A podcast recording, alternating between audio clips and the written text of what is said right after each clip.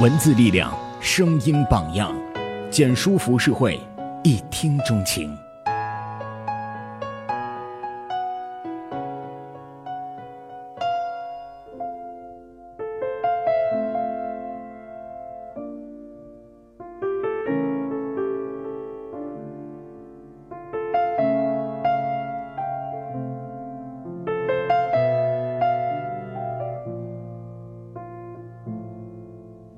这话可不是我说的，而是我的一个朋友。这是他开始讲故事前的第一句话。二十七八岁的单身姑娘，万万碰不得。朋友将近三十，事业算是刚刚起步，挺帅的，几段恋爱长长短短，这次呢是想定下来了，他想结婚。姑娘好看，条件也好，于是他们试着接触。毕竟都是将近三十的成年人，未娶未嫁，性在爱前可以理解。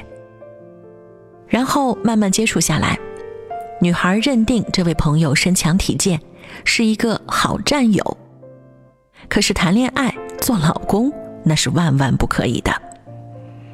朋友有点发懵，因为他是动了心了。既然床笫之欢如此和谐，怎么就不能谈恋爱，就不能做老公呢？女孩说：“我二十八了，没有空谈恋爱，我想找一个能结婚的。你对我好，我很清楚，也很感激。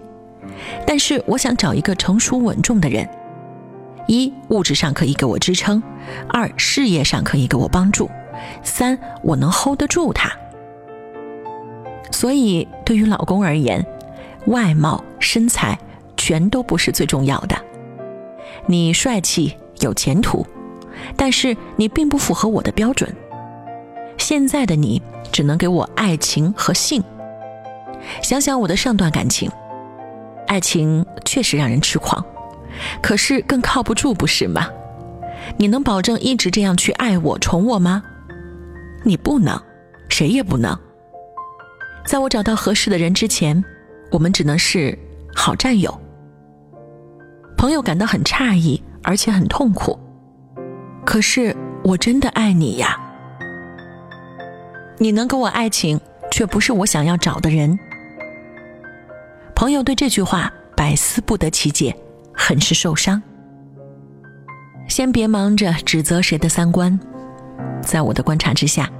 发现此类姑娘会有几个特点：一，长得漂亮；二，儿时父母关系不好，不是受过穷，就是缺过爱，更多的是后者；三，在上一段或者上上一段感情里面受过重伤；四，目前因为年龄、家庭等等原因遭受婚恋压力。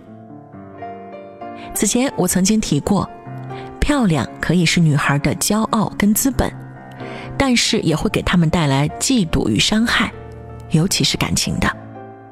父母关系不好，尤其是父亲的性格很暴虐，或是不负责任，曾经背弃过家庭，甚至抛家弃子，就会让女孩很没有安全感。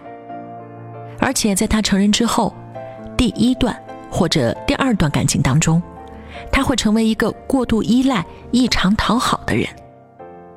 这还不是最悲剧的，更悲剧的在于，他们往往会被一个很像父亲的男人所吸引，然后对他非常的好，言听计从，卑躬屈膝，因为他们想要重新经历一遍儿时所经历的创伤。更重要的，他们想用一份付出所有的爱，去唤醒这一个无情的男人，让他最终回心转意。因为小时候的自己没有办法去帮妈妈去维护这个家庭的完整，现在他们的潜意识里想要通过自己的力量去感化一个和父亲一样的人，所以首先他会找一个这种不愿意负责的男人谈恋爱，甚至他会故意制造一些冲突，让这个男人更加不负责任、逃避亦或是背叛，然后他们开始展开挽救行动。所以，这样的爱情常常会以失败告终。这证实了他的推测，他会更加的不信任男人。这个时候会有两种方向：一是成为上文所说的那种女孩，渴望爱情，渴望被爱，却又不会再去相信爱情，而是更加相信自己所能把控的物质与情感。而且他们常常会去伤害一个真正爱他们的人，窃以为这有点轮回报应的味道。但就理性而言，或许这是他们依然渴望得到爱的证明。所以无论如何，他们很难最后得到一份好的亲密关系，哪怕最终得偿所愿，嫁入豪门。但是，对爱情的渴望。还有，在物欲满足后巨大的空虚的侵袭之下，他们可能还是会难以感到幸福。一个连爱都无法得到满足的人，物质又能带来多大的帮助呢？从婴儿时期起，人会慢慢的形成回避型、依恋型、安全型三种不同类型的依恋风格。回避型的人害怕建立亲密关系，担心在亲密关系中受到伤害，他们容易离群所居，独自生活。依恋型的人过度依赖亲密关系，无法独处，所以容易讨好、依赖，同时容易控制、占有。他们不懂亲密关系存在边界，这种依恋有的时候会让人透不过气来。安全型的人。可以在亲密关系中收放自如，既能享受亲密关系中的耳鬓厮磨、相互爱慕，做到彼此支持、互助互爱，同时也能各自独自的去面对生活中的种种麻烦。所以，他们是最能够做到过往不念、将来不惧的，安住当下，去经营好亲密关系的人。在社会调查中。安全型的人们能够更好的去爱与被爱，拥有一份让人满意的亲密关系。相对而言，他们对生活中的幸福感会更强一些。依恋模式是可以改变的，而改变的契机常常就在我们在爱情里遭受挫折和伤害之后。当然，我无意评判文中女孩她的选择是否正确。我的意思是说，他的选择会有他的机缘，但是却有很多经历过感情困窘和挫折的人，最终他们得以变得更加温和、宽容，不再太过执着于过去没有得到满足的情与事，从而变得更加客观、更加乐观，从而得以重新拥有良好的亲密关系。归结起来。他们竭尽全力去做到了以下几点：一，他们会努力获得一份可以称之为事业的工作，取得经济上的相对独立，从而有效地避免了因物质而最终影响了他们的判断和决策，也为自己的人格独立赢取了空间。同时，在事业上所获得的满足，让他们得以重新构建自尊、自信。二，学会调整认知模式。很多时候，他们并非真正缺乏物质，而是他们认为自己缺乏而已。如果不惜代价去追求那些自己其实并不想要的东西，一旦幻灭，会让人对人生充满失望。安全型的人会形成更加客观的认知，会放弃不切实际的渴求，不合时宜的欲望。将精力专注于他们那些真正想要的东西上。第三，去与父母达成和解，原谅那个小时候无能为力的自己，原谅那个不能去为父母的关系变好而做些什么的你。去认识到，大家都是独立的人，需要各自有所承担，所以自己既不能也不用去做点什么。四。始终坚信自己是一个独立的个体，要去为自己的人生负起责任。诚然，做到这些并不容易。一次采访崔健曾经说道：“他一般只和二十七岁以下的女孩谈恋爱，因为二十七岁以上的女孩总是太缺乏安全感，而且总是让这种危机败坏了恋爱的乐趣。抛开崔健浓厚的直男癌味道不谈，他说的倒有那么些道理。焦急的、慌乱的、现实的、物质的大龄女性，确实会让优质的男人望而却步。然而，对于另外一种，哪怕他已经二十七岁、三十岁、三十五岁，在我看来，对于他们那种极富涵养与魅惑的女人，他们身上的吸引力完全不是那些二十来岁未经世事的女孩所能匹敌的。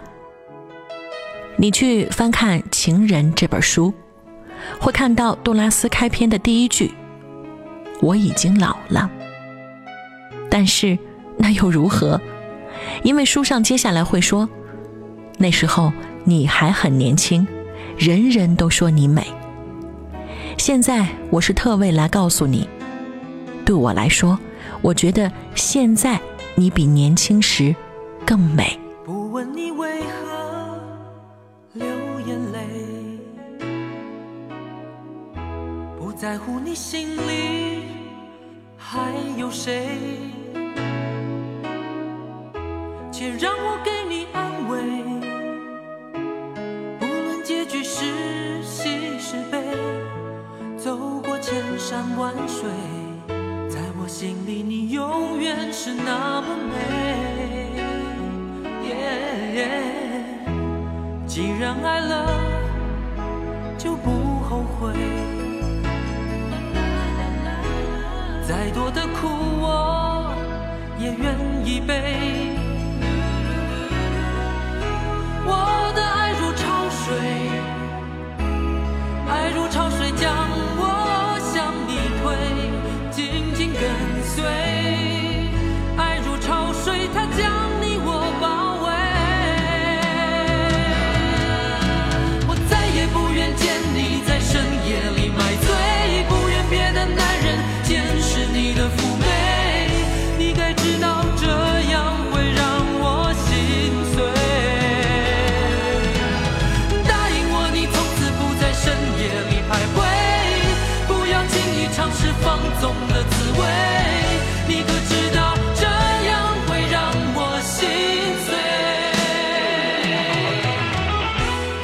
十七八岁的单身姑娘，万万碰不得。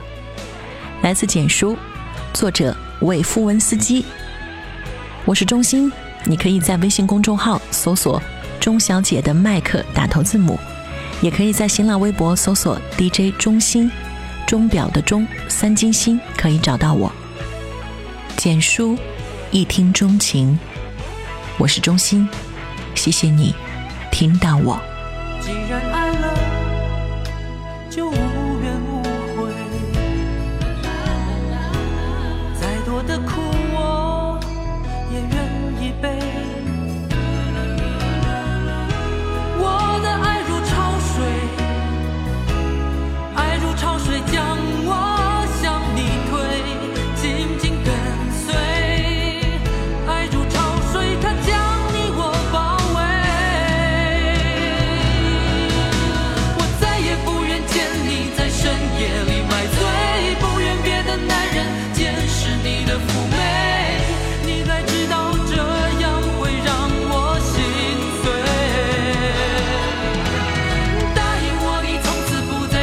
yeah.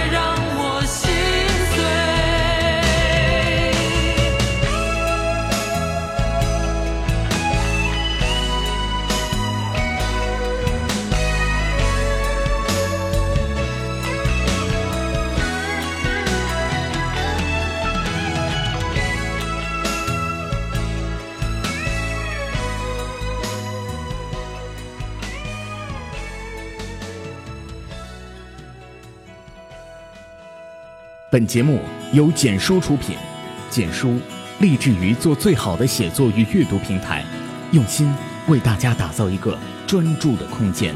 更多故事，请登录官网 tripw 简书 .com。